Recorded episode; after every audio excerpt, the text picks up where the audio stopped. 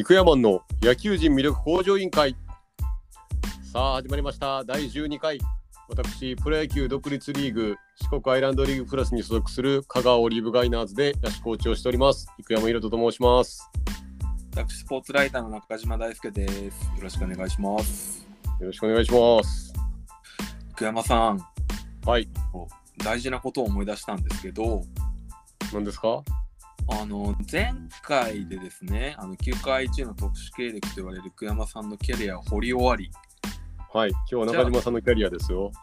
と僕もその準備でですねいろいろ何話そうかなと思ってたんですが、はい。この配信を録音してるじゃないですか。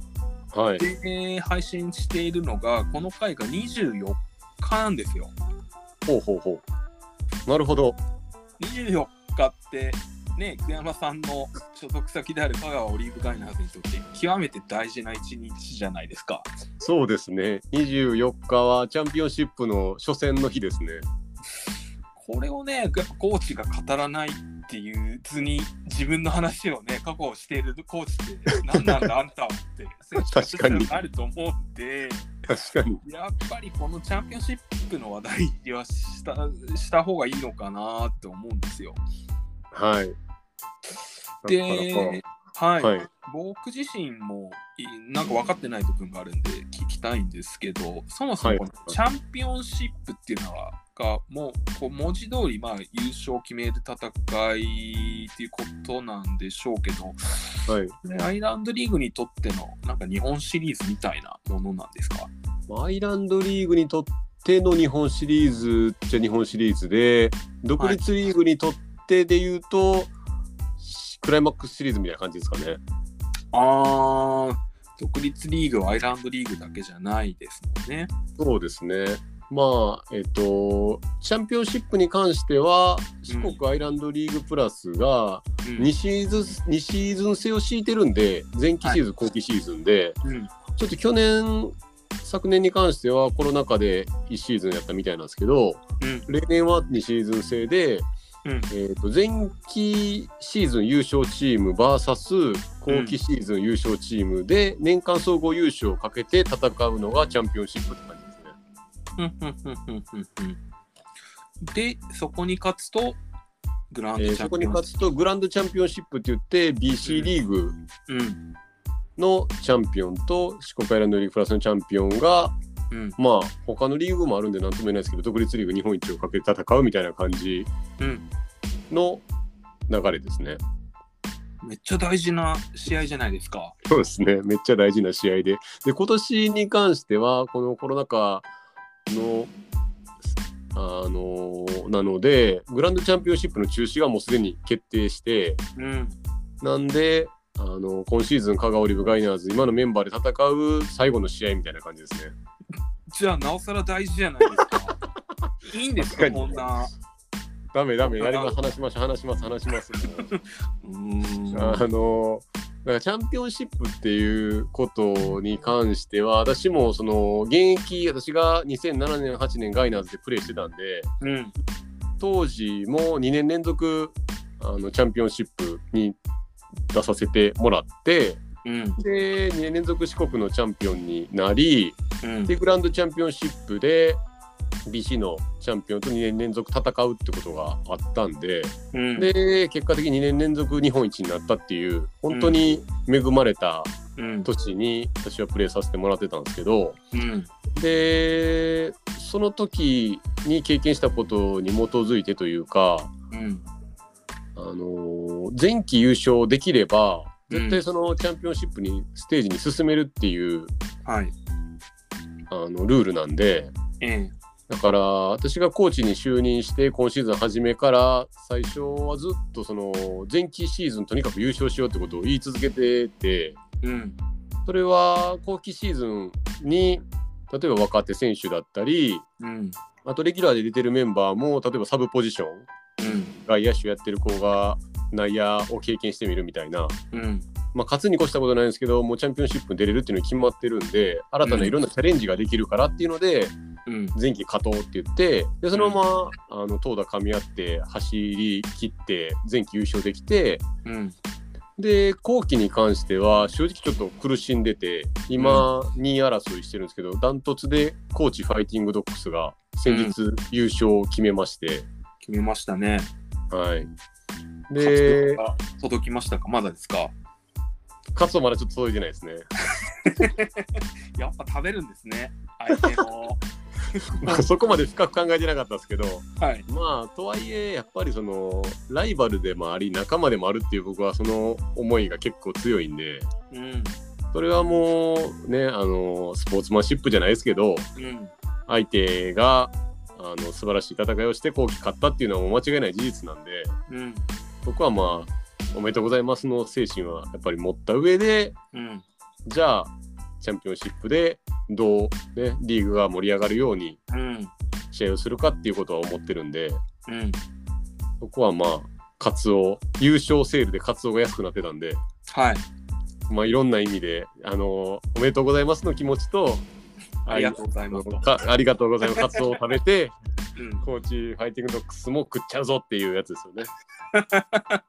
いいですね。三拍子揃いましたね。はい。何の話やねんって話ですけど。そっかそっか。じゃあ、それが、えっ、と、何戦選手ですか？えーっと、2戦選手ですね。私が現役の時3戦やった気がするんですけど、2戦かな ?2 戦選手なので、うん。20京都だから24、25、26の3戦で、前期優勝のまず香川でやって、うん2戦目高知でやって、うん。3戦目香川でもう一回戻ってきてやるって感じなんで。でまあ今シーズンのチームに関しては高知ファイティングドッグスがとにかくピッチャーが素晴らしいというか、うーん。防御率がかなりその他球団に比べて低くて。ドラフト候補とかもいるんですか？そうですね。ドラフト候補もちょこちょこうちの集団も含めて今のところ、まあ、可能性がある選手は数名いますね。まあだから結構なんていうんですかね。このチャンピオンシップってその上に行くステージだから NPB っていうステージに行く上でもうん。大事な試合といいますかうん。結局こういう年間総合優勝を決める、まあ、うん。緊迫したうん。試合の時に結果出せるかみたいなスカウトの方が見に来られてる時だとうん。結構そこで評価の基準になると思うんで私自身も2008年ドラフトかかった時まああの過去に振り返った時にもちょっと話したかもしれないですけど怪我して前期とかほぼ試合出てなくて後期からちょっとだけ出しちょっとずつ出れるようになってうん。でそのチャンピオンシップで結構もうなんか中継の解説の人とかもうん。ラッキーボーイですねぐらいの感じでうん。言ってもらえるそのラッキーボーイ的に、うん。あの活躍できてうん。引っかかったっていうのもあったんでうん。結局やっぱスカウトの方皆さんあのおっしゃられるのがやっぱ見に来た時に歌んねんなとか、うん。いいんかもしれんけど見に来た時歌んねんなってそういう発言結構されるんで。まあ見に来てる時じゃなくてやっぱ評価やっぱりできないんですそこね。はなんか多分スカウトの方もこう縁みたいなのを感じるっぽくて。うん結局自分が来た時に活躍するっていうのはあやっぱ何回やるんかなみたいな表現される方も結構多いんで。うん。そういう意味ではそのまあそれぞれ前期覇者後期覇者のプライドをかけた戦いと同時にうん。そのドラフト候補生に関してはうん。あのアピールの場でありでうん。はたまたその来シーズンもプレーする選手にとってはそういうスカウトが来るときに、あの今年ちょっとしんどくてもまた来シーズンリストアップされる可能性がうん。来シーズンまた見てみようみたいな。やうん。っぱそこであの来シーズンに向けて入り口であの見てもらえるか見てもらえないかもうん。結構大きいんで。うん。なんか私が2年やって1年目のチャンピオンシップでも結構あのスタミナ出してもらってそれなりにあの結果出た覚えがあるんで。うんでそのシーズンオフに生山のことを見てる球団があるからって言ってもらった流れがあったんでうんそういう意味ではチャンピオンシップで何かしらの結果だったうん。っていうのは個々人にた関してもうん大事なイメージはありますね。まあでもこの2試合で優勝決まるって時にね力を出せるか否かってプロ野球選手になっていく上でも結構重要な大事ですよ。大事。めちゃくちゃ大事ですよ。うはい。ん。もいわゆる持ってるみたいな話あるじゃないですか。はい。そういう場面でチャンスで回ってくるとか、うん。緊迫した場面で何かしら打てるとかうんっていうのは、むちゃくちゃ大事やなと思いますね。コーチのピッチャーがいいっていう話がありましたけどとなるとはい香川の対バッターがポイントになってくるのかまた他のところなのかまあそうですね。香川の、まあとにかく初戦をどう取取れるか、初戦取れるかってむちゃくちゃこのいや2戦選手だと大きいじゃないですか。かなんかね、プロ野球の CS でも、ほぼ初戦取った方が勝ち抜く確率がそうそうそう話そになるけど、それはそうですよね。う。だから、うん、まあ、あの、これを聞いてるかわかんないですけど、本人にプレッシャー与えるわけじゃないですけど、うん、あの、うちの今年のエースがうん、近藤和樹っていう、はい。このピッチングコーチも近藤和樹っていう、うん、同姓同名なんですよ。すごいことがあるんですね。むちゃくちゃもう、で、監督うち、監督も近藤なんで、近藤三兄弟なんですよ。覚えきれないですね。はい。なんでそのエースの近藤和樹が前期無敗で10勝11勝してへえ何勝11勝かぐらいまでしてうん、あの走り切って後期ちょっと苦しんででこの前あの14勝目かな押したんですけどうん、この収録してる時ちょっと前ぐらいなんですけどうん、でまあだから相手チームは多分3枚先発がいるんで、誰が初戦を掘ってくるかなっていうところでまずその近藤で一戦取れるかどうかっていうのは結構大きいと思いますね。近藤投手は NPB からの注目とかもありそうな。されてますされてます。うーん。なんで彼もううちの今の球団で言えば彼が一番 NPB に近い男だと思いますね。どんなタイプのピッチャーですか？どんなタイプ？えー、とまあ右のオーバーで、まあ、オーソドックスなピッチャーといえばピッチャーなんですけど、うん結構、えー、とスライダーがいいです。まあ、すぐもまあ安定して、去年よ、去年を見てないんであれなんですけど、うん。去年から結構、あのー、3 4キロぐらい多分、球速も速くなったって話聞いてますし、で、結構速い。ですかうん。早い。前だからマックスが48とかですかね。ほうほうほうほうで結。構うん速い、速いスライダーうーんが良くて、うん。奪三振率とかも結構高いほう。ピッチャーですね。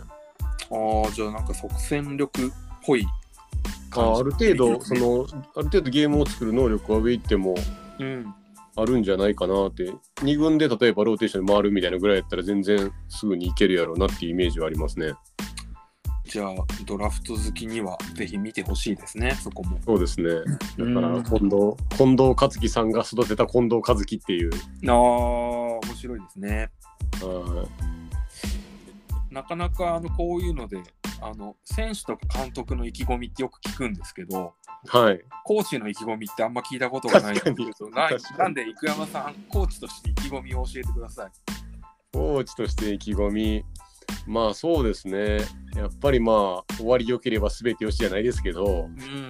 結局前期走って、いい勢いで勝てて、やっぱり後期ちょっと苦しんだところがあったんで、うん。うん。で、とはいえやっぱ苦しんだ、そのまま前期勢いである程度勝てて、うんそのままもしずっと走り切れてても、うんなんか得るもんでなかったかなって気はするんで、うん。で、一回こう、みんな苦しんで、なんでやろうっていうことを経験して、うん。で、選手にしても、私に個人にしても、すごい考えさせられる後期シーズンだったんで、うん。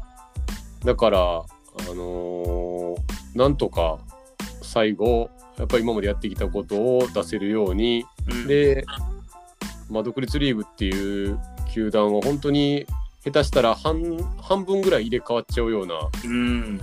もう切な溢れる球団なんでうん。